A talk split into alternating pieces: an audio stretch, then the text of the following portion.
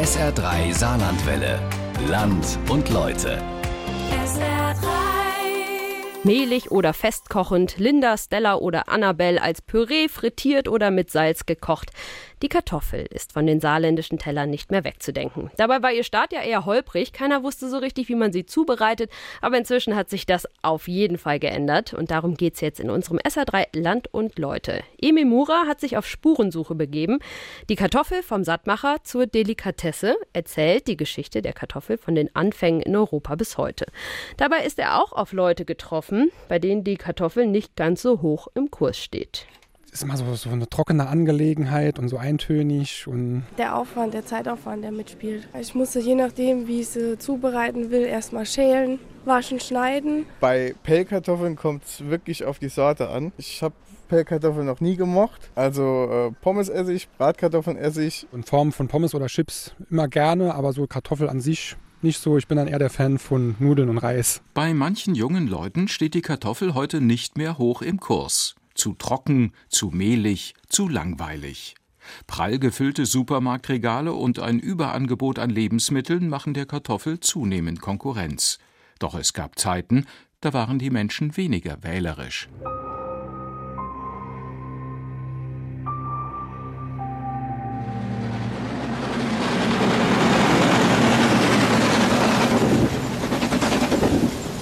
In den langen Tagen der Fahrt hat man die Zeichen deuten gelernt, die darauf hinweisen, dass es wieder einmal Essen geben wird. Um neun am Abend geschieht es wirklich. Den Russen, als sie nach Stunden aufmachen, fallen zwei von den sechs Leichen entgegen. Sie scheinen sonst nichts erwartet zu haben als Tote und sind völlig gleichgültig. Der gewohnte Befehl, die Toten herauslegen, Schnee ins Geschirr fassen, und den Eimer mit den Kartoffeln hineinnehmen. Eine Handvoll halbgare Kartoffeln waren es, die viele deutsche Soldaten auf dem Weg in die russische Kriegsgefangenschaft am Leben hielten. So beschreibt es ein Wehrmachtssoldat in seinem Roman Soweit die Füße tragen. Auf den manchmal wochenlangen Fahrten durch die Eiswüste Sibiriens gab es oft tagelang überhaupt nichts zu essen, wenn dann ein Eimer mit längst ausgekühlten Kartoffeln zum Waggon hineingeschüttet wurde, war es für die Gefangenen ein kurzer Moment der Hoffnung.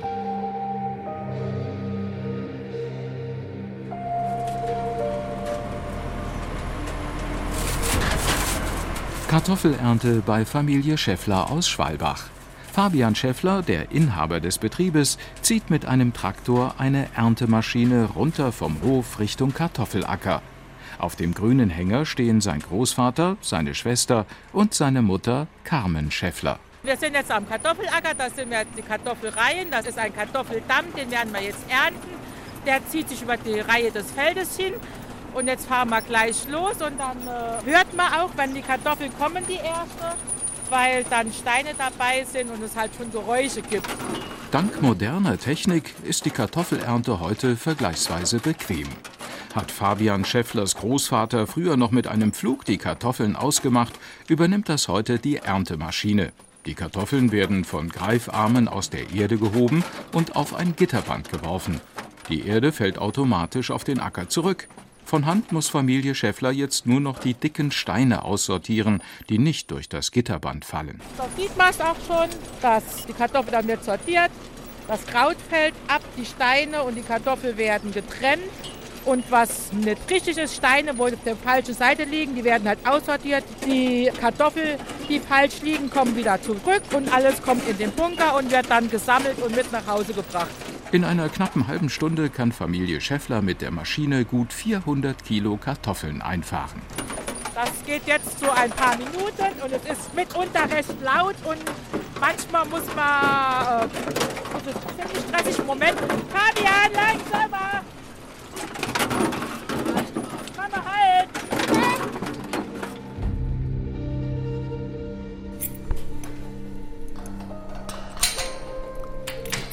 Auch für viele russische Kriegsgefangene auf deutscher Seite war die Kartoffel ein Hoffnungsschimmer. Josef Altmaier aus Köllerbach, damals fünf oder sechs Jahre alt, ist während des Zweiten Weltkrieges aufgewachsen. Er erinnert sich an ein russisches Kriegsgefangenenlager, ganz in der Nähe von Köllerbach. Die haben hinter ihrer Umzäunung, hinter dem Stacheldraht, aus Holz so Sachen geschnitzt. Und dann, obwohl wir Hunger hatten, ich sage das ganz bewusst, Spielzeug haben wir keins gehabt, sind wir als dorthin und haben durch den Stacheldraht eine teure Kartoffel rübergegeben und haben da so ein kleines Brett gekriegt, wo zwei Hühner drauf waren, wenn man an der Schnur gesogen hat, die gepickt haben. Während noch die letzten Panzer über die Brücke rollen, wird die Sprengung der Pfeiler vorbereitet. Josef Altmaier aus Köllerbach ist in eine Zeit hineingeboren, in der es an allem mangelte. Als er Anfang der 1940er Jahre eingeschult wurde, tobte der Zweite Weltkrieg.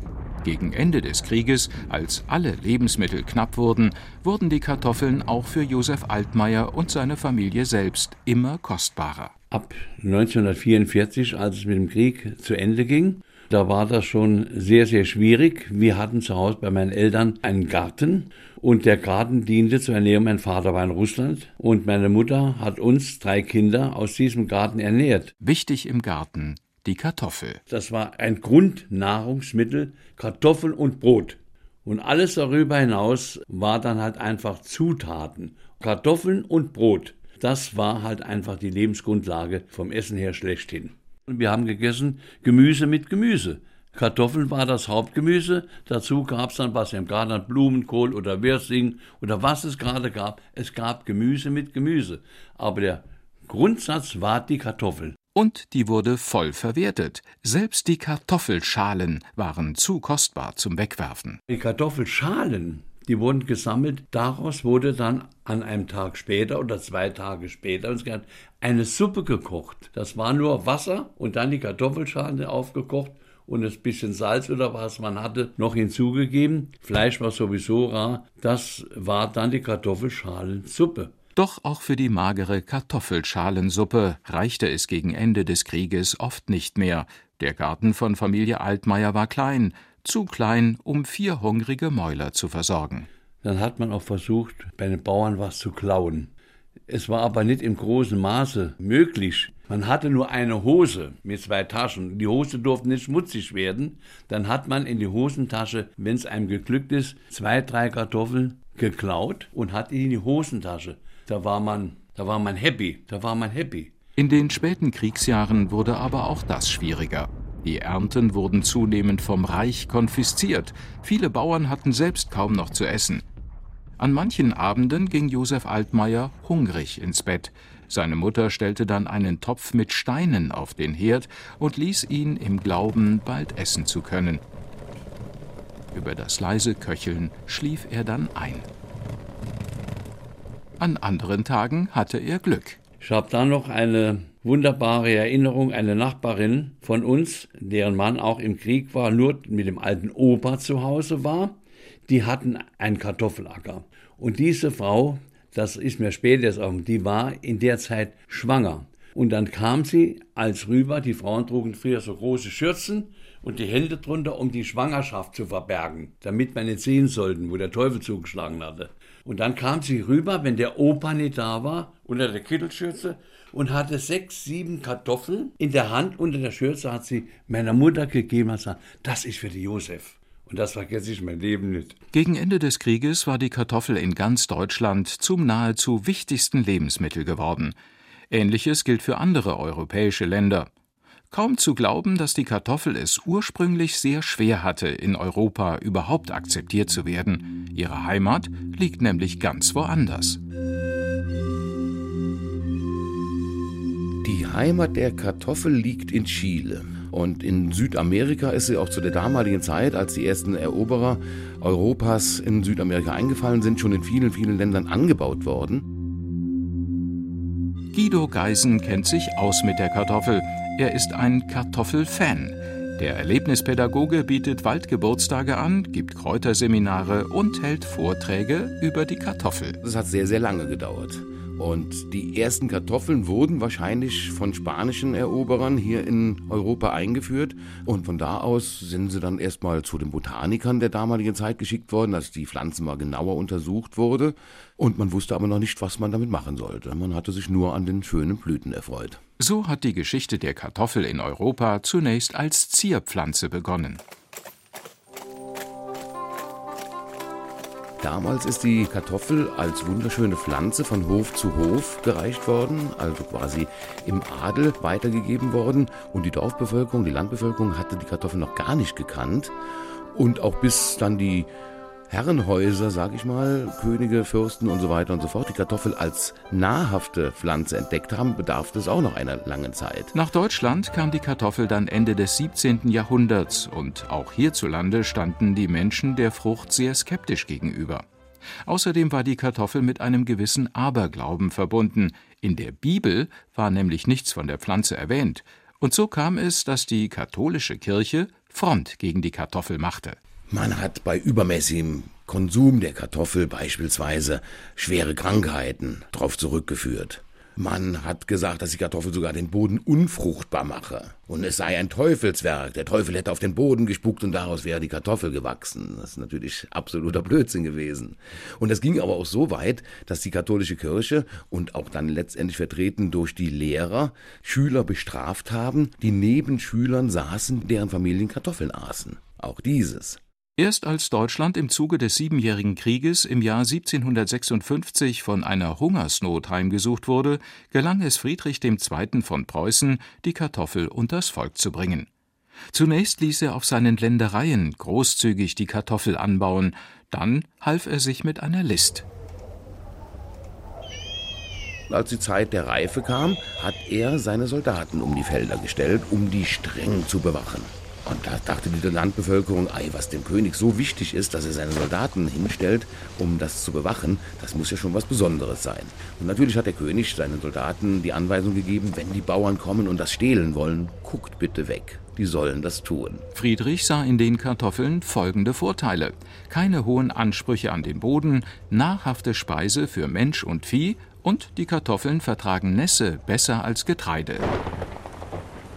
Der Plan ging auf, aber zunächst nur vorläufig.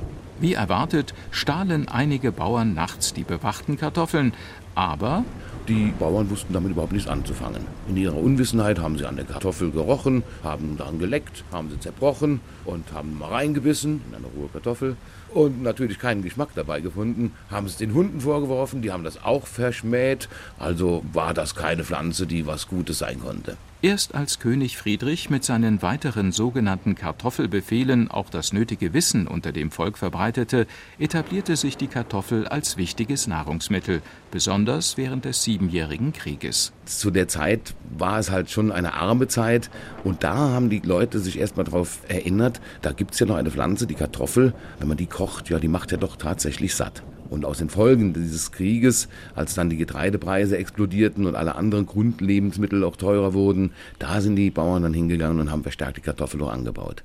Und erst so hat der Siegeszug begonnen. Zurück nach Elm auf den Kartoffelacker von Familie Schäffler. Sie haben gerade mit einem steinigen Boden zu kämpfen. Stopp! Oberes Querband! Zwischen Hängerwand und Bandantrieb klemmt ein Stein und blockiert das Gitterband. Die, ähm, die Pfeiler sind halt wirklich sehr unterschiedlich. Hier unten ist es sehr steinig, da hat man ziemlich viel Stress.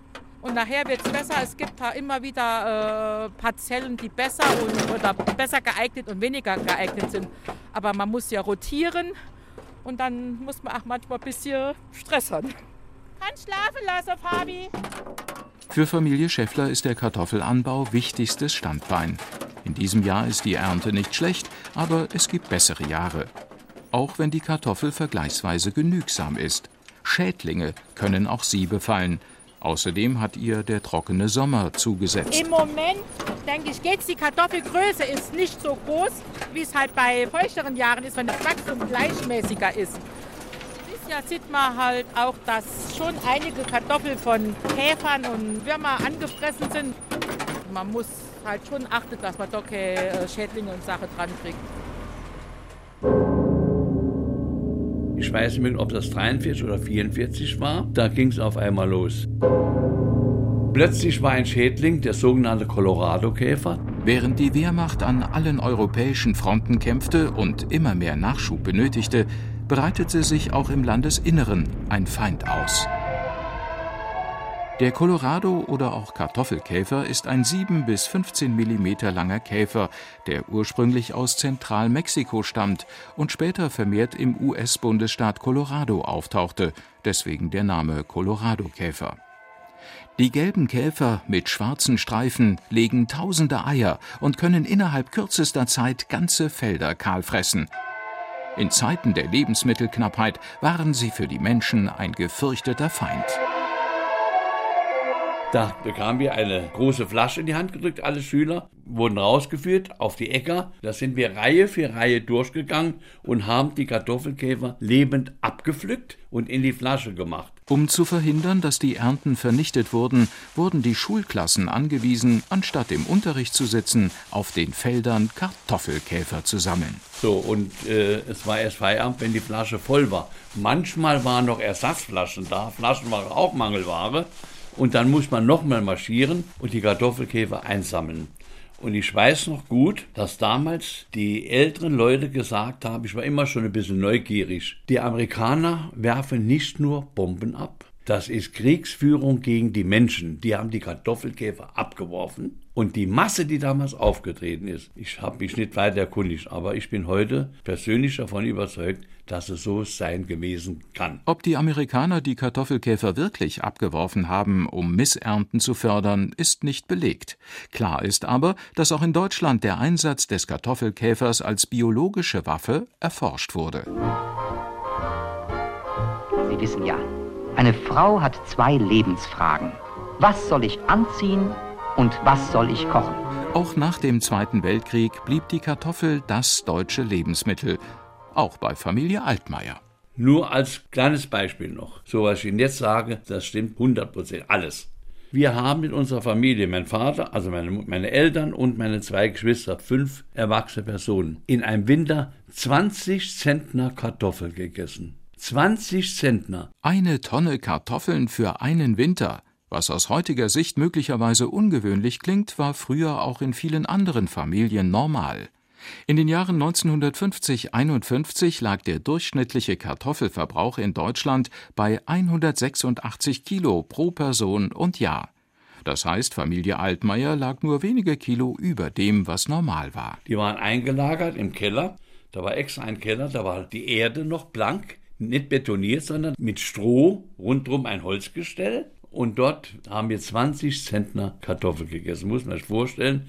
Es gab, ich kann mich nur erinnern, nur am Karfreitag hat meine Mutter selbst hausgemachte Nudeln gemacht. Das war die einzigste Teigwaren, die es gab. Oder mal dann in einer Rindfleischsuppe, wenn Reis da war, ein bisschen Reis. Betrachtet man die typisch saarländische Hausmannskost, fällt auf, dass sich auch hier viele Gerichte auf die Kartoffel stützen.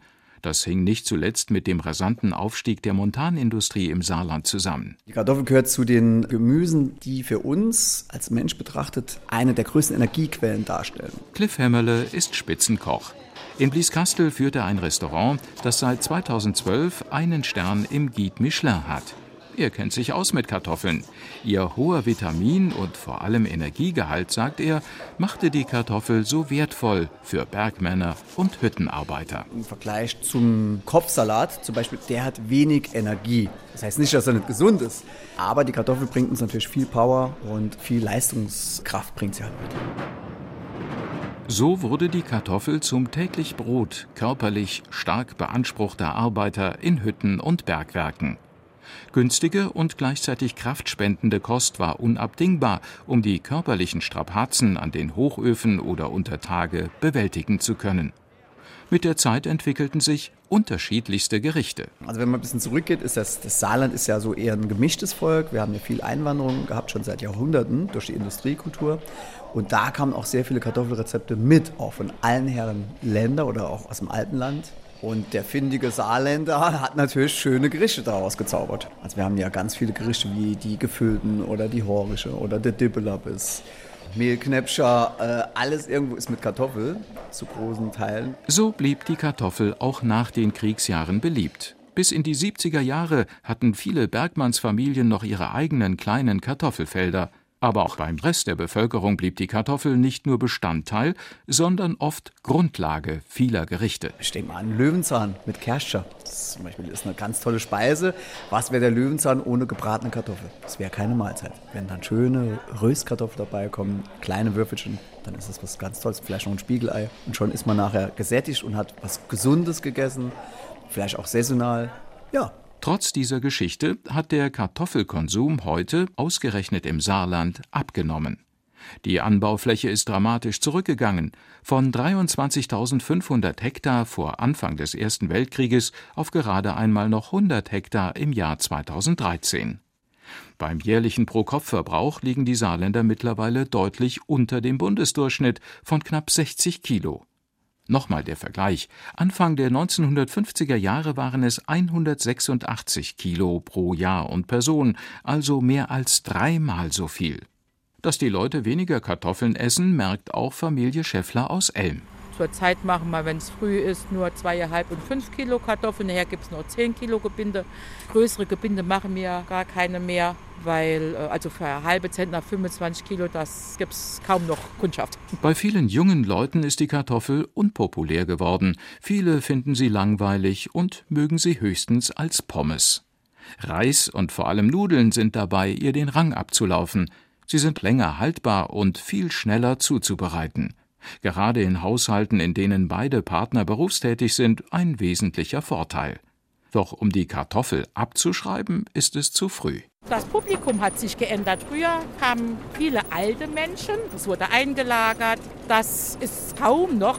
Und es kommen jetzt die letzten Jahre viele Familien mit kleinen Kindern, die auch schon Wert drauf legen, nochmal selbst zu kochen und zu machen. Das ist schon schön. Der Wunsch nach gesunden und ökologisch angebauten Produkten verleiht der Kartoffel derzeit eine kleine Renaissance. Auch wenn der durchschnittliche Konsum auf einem vergleichsweise niedrigen Niveau bleibt. Viele Konsumenten achten darauf, dass die Kartoffeln nicht chemisch gedüngt und vor allem nicht gespritzt sind. Gesunde Produkte aus der Region, das ist der neue Trend. So, Tisch 1 kann man schicken. Hast du die Kartoffel? Fertig? Ja. Kartoffel? Ja? Okay, wunderbar, sehr schön. Und was gibt's noch dabei? Auch Cliff Hämmerle arbeitet in seinem Restaurant in Blieskastel gerne mit Kartoffeln. Aus ihnen, zeigt er, lässt sich weitaus mehr machen als eine Beilage, deren einzige Aufgabe es ist, satt zu machen.